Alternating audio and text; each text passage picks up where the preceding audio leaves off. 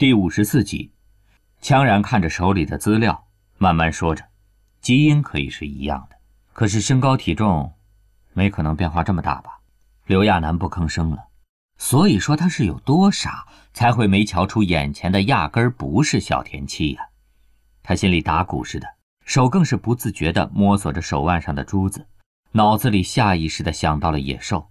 如果野兽在的话就好了，至少他肯定一眼就能瞧出不对来。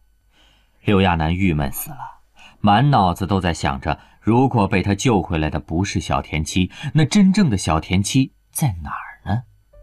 刘亚楠一直跟在羌然身边，等着他帮自己辨认小田七的情况。等羌然找了幕僚过来后，刘亚楠听到了一些关于菲尔特家族的分析，比如那个建在深山中的基地，为什么故意要建造在那种地方？比如小田七的白化病，还有那个人也有同样的病，还有菲尔特族长的深居简出等等。在进行一系列分析后。就有一些医疗组跟羌家军的人找了测谎仪过来。这次的测谎仪可不是简简单单的一个盒子了，一看就专业的很。刘亚楠看着那些仪器都觉得紧张，看来羌然这是有一定的把握跟推测了。这对刘亚楠来说却并不是什么好事儿，他惴惴不安地看着这一切，唯一能想到的就是他的小田七呢？谁能告诉他小田七在哪儿呢？那些人终于进入监护室，刘亚楠不敢跟进去看，傻了一样等在外面。透过窗户，他看见那些人在给那个酷似小田七的人弄着测谎仪，还没弄好呢，里面有一个组长似的人就出来了。那人表情特别严肃，像是被惊到一样。见了枪，然后先是很郑重地行了一个军礼，随后字句清晰地报告着。头，他都说了，正如您推测的那样，他就是那个人。这句话瞬间引起了一片哗然，刘亚楠的胸口更是蹦了几蹦，他下意识地抬头瞟了羌然一眼，羌然的表情倒是淡淡的，也没说什么，只扭头看了自己一眼。刘亚楠总觉得羌然的表情有点似笑非笑的意味，所以。羌然调侃一样，刻意顿了顿，才说道：“想劫持你的菲尔特族长，反倒被你弄回来了。”刘亚楠真的很想哭啊！谁想要菲尔特族长啊？他要小田七好吗？回到夏宫后，刘亚楠呆子一样坐在床上，简直傻了一样。他的人生充满各种不可预料的神展开。可是这样的他有点扛不住啊！一个可爱的小田七进去，换了个变态回来。更要命的是，他还当宝贝似的照顾了那人好久，每天喂水喂饭的。他真想掐着那人的脖子，让他把东西给他吐出来。刘亚楠自虐一样打开电视，眼泪却忍不住流了下来。他的小田七呀，这简直要气死他了！自从签署停战协议后，电视上又恢复娱乐、八卦、医疗各种乱七八糟的节目了。刘亚楠木呆呆地听着，只想房间里多一些人气，让他的脑子不要乱乱。只是，该他倒霉，居然让他听到这么一则广告。主持人用激动无比的声音嚷嚷着：“真的，真的，这是真的！你想在二十年后跟女人相遇吗？”你想拥有岁数优势吗？另一个声音更夸张的主持人附和着：“哎呀，这可怎么办？马上就要有女人了，可是我已经三十岁了，二十年后我不就五十了吗？五十岁的男人呐，我该怎么办呢？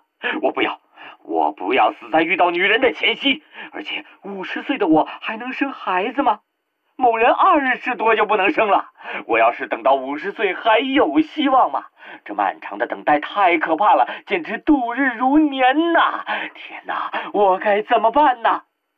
哈哈，不要怕，不用愁，泰宇医疗有限公司的休眠工程为您解忧。这是一款最新型的休眠仪，可以在不伤害身体的情况下进行休眠，一年只需要三十三万，您就可以具有一年的优势。您还在等待吗？您还在期盼吗？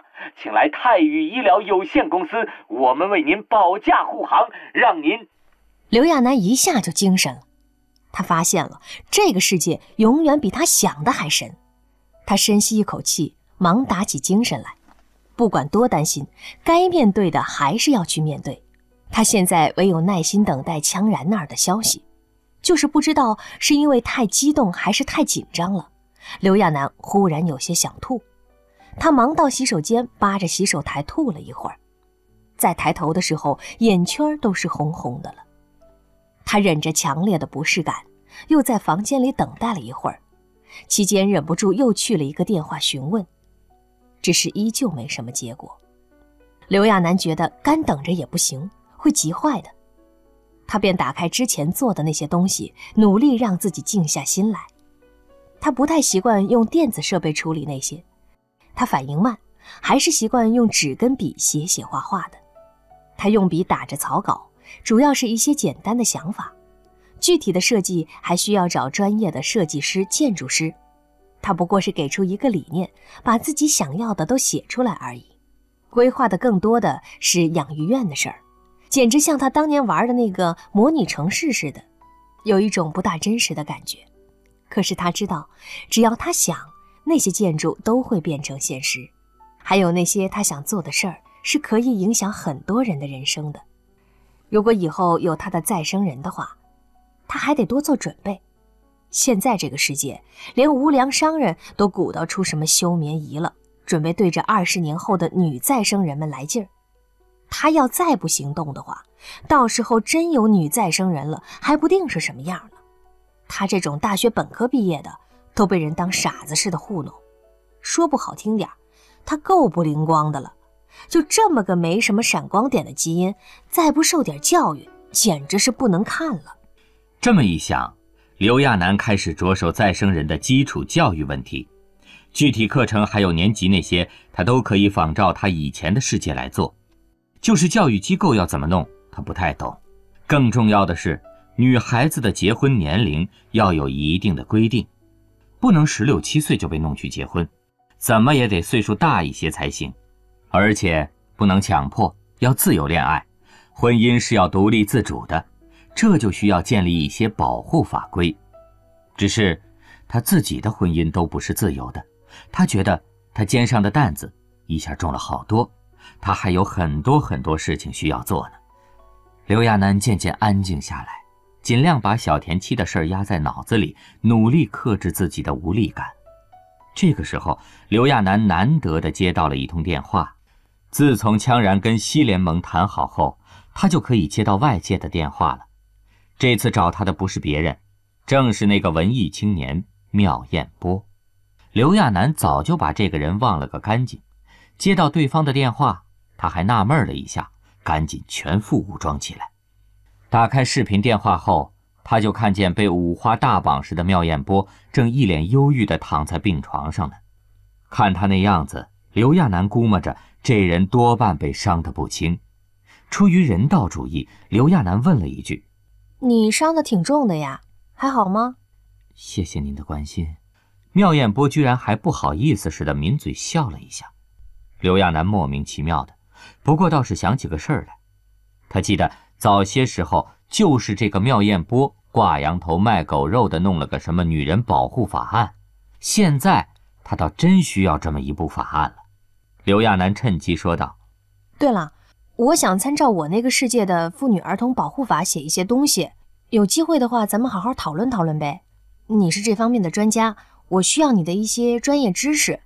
嗯，另外，我觉得以后这个世界会有很多女人跟孩子的。”没有一部完善的法律也不行，所以这个事儿能不能尽快做一些呀？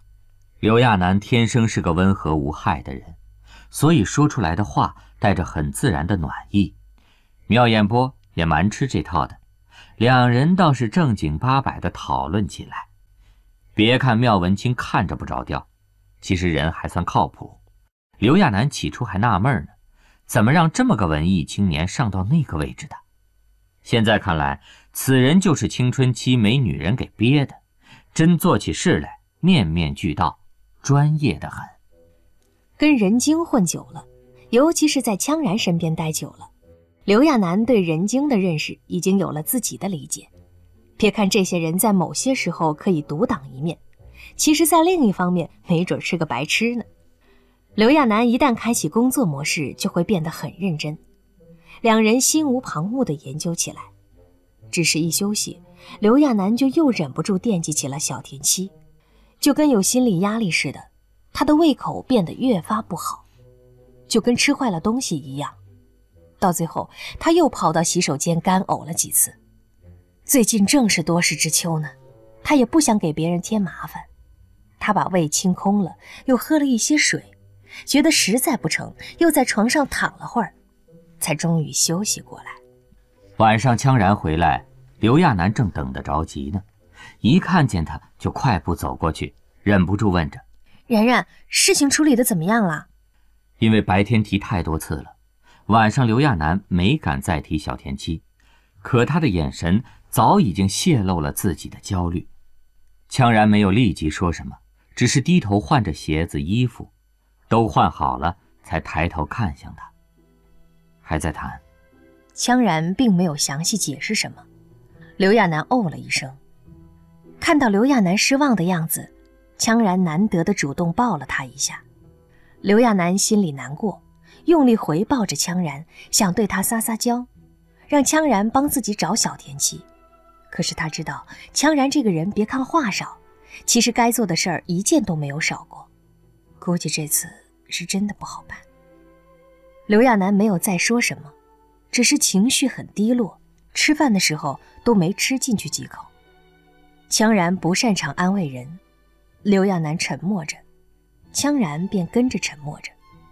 不过到了上床休息的时候，大概是体谅刘亚楠的心情。他刚躺到床上，羌然就把他抱在了怀里。刘亚楠枕着羌然的胳膊，心里更是后悔的都要吐血了。他怎么就能那么脑残呢？硬是把小田七丢在了那种地方。没多久，刘亚楠就知道那件事有多麻烦了。他一直在担心小田七的事儿，所以隔三差五就会找身边的人打听。渐渐的，他了解了一些眉目。原来，不管是羌家军还是菲尔特那边，都打起了哑谜。也不知道菲尔特家族是出于什么目的，并不肯承认族长的情况，也没有一点要换人的意思，甚至不肯透露小田七是死是活。刘亚楠到此时大概猜着了一些，这种权力争斗从来都是瞬息万变的。兴许此时菲尔特早已经换了主事的人。这个时候自然是不愿意旧族长回去的，只是可怜他的小田七。更要命的是，他误打误撞带回来的那个菲尔特族长，自从被发现身份后，就闹起了绝食。为了防止这家伙真的绝食死掉，耽误了自己换小田七的事儿，刘亚楠特意找了医疗组的人，叮嘱那些人看好了这个家伙。在那之后。刘亚楠继续弄着养育院的事儿，工作间隙他也会考虑一下养老院的事儿。大概是受了病秧子菲尔特族长的启发，刘亚楠发现用这个家伙做模板来研究养老院好像也不错。反正他最近正在考虑这个世界的养老问题呢，正愁没有合适的实验对象，现在就有这么一位又贪又病的家伙在，岂不是很好？于是，他拿菲尔特族长当起了实验中的老年版再生人。在接触中，刘亚楠发现这个家伙真是怪可怜的，只能吃流食来维持生命。因为长时间食用流食，牙齿都退化了。不知道是因为刘亚楠太聒噪了，总是问他关于养老设施的事儿，还是这个菲尔特族长只是喊喊口号而已。反正从那之后。他倒是不折腾着绝食了，也知道积极的吃饭配合治疗，在初步的按摩治疗下，菲尔特组长倒是能活动手指了，甚至还可以按下那些操作键，比如想喝水什么的，都可以提示身边的人。刘亚楠别的地方又傻又笨，在照顾人上却是极其有心得，而且他最近在研究养老的问题，遇到不解的问题还可以跟菲尔特组长探讨一二。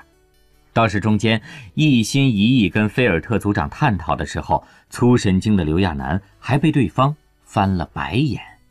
不过菲尔特组长倒是难得的有才，不知道再生人是不是真有这种特性。他发现，只要用对待小田七的态度去应付这个菲尔特组长，他就很容易掌握到对方的情绪，也就能变着法子的让他帮助自己。刘亚楠发现，环境真的可以把人塑造的完全不同。以前，他觉得这个菲尔特组长可恐怖了，不知道是不是那张小田七的脸的原因。现在再见了这个菲尔特组长，他也就觉得不那么恐怖了。就是他的胃口越来越不好了，到后来简直是早上晚上都忍不住想吐一吐。刘亚楠怕羌然发现他身体不舒服会找医疗组的麻烦。便私下找了楚灵，想让楚灵帮自己拿一些治呕吐的药。只是他身体的问题，不管是小小的伤风感冒，还是别的什么，哪怕就是手上划个口子，那都是绝对最高级别的医疗问题。楚灵刚把他的情况说了下，就有几个医疗组的骨干过来了。最近一段时间，刘亚楠一直没让那些人检查身体，现在见他们气势汹汹的来了。刘亚楠再也推不掉检查项目了，便乖乖地让那些人做了一番检查。听他们的意思，如果真是吃坏了肚子，还要追究一系列责任呢。从配菜师到主厨，一个都不能跑。刘亚楠赶紧为人家说着好话，估计是厨师长他们前段时间太忙了，所以忙中出错。哎呀，闹肚子而已嘛，又不是什么大事儿。再说，只有我自己不舒服呀，我看羌然一点事儿都没有。估计是我哪吃的不对了，要不就是受了风。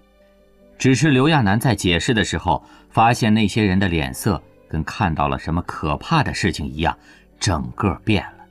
刘亚楠也跟着紧张起来，不明白自己到底是出了什么问题，怎么这些人这么严肃？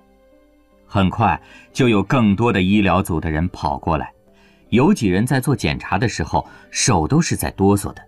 其中一个更是哆嗦的没握住仪器，直接把测试用的东西掉在了地上。刘亚楠被砰的一声吓了一跳，下意识地捂了一下胸口，然后那个掉东西的人就被其他工作人员给架了出去。刘亚楠就看见，在那人被架出去的时候，几个看着很斯文的医疗组成员还生气似的踹了那人几脚。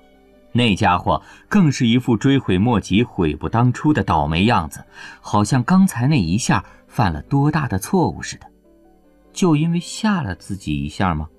刘亚楠正纳闷呢，那些人却已经走了，只留下楚灵他们。刘亚楠注意到，之前自己身边只有两个安保人员，现在一下围上来七八个，而且那些安保人员个个绷着面孔，一脸严肃。刘亚楠吓得够呛，赶紧问楚灵：“哎，他们怎么走了？我的药呢？我是吃坏肚子了吗？哎呀，到底是怎么了？你告诉我好不好？”楚灵神情复杂地看着刘亚楠，最后被追问的实在没有办法了，才小心翼翼地说道：“嗯，殿下，您应该是怀孕了。”刘亚楠当下紧张地咽了口口水。她这么简单就要当妈妈了吗？不过，这应该是好事儿吧？她怀孕了，那么羌然生不出孩子的事儿，等于是不攻自破了吗？刘亚楠就知道这个世界的检查手段不准，在一个都不知道自然生产为何物的地方检查什么生育能力，那不是扯呢吗？这个事儿，羌然应该很快就能知道了。刘亚楠想，他一定会很开心吧。刘亚楠的心跳得特别快，简直想立刻见到羌然。只是现在自己被保护的这么严实，只好在下宫里等着，等着羌然飞奔过来看他。结果刘亚楠左等右等，都过了一个多小时也没见着羌然。倒是在等待的时候，下宫里的设备又被检查了一遍，包括椅子的承重力等，地上更是铺上了软软厚厚的毯子。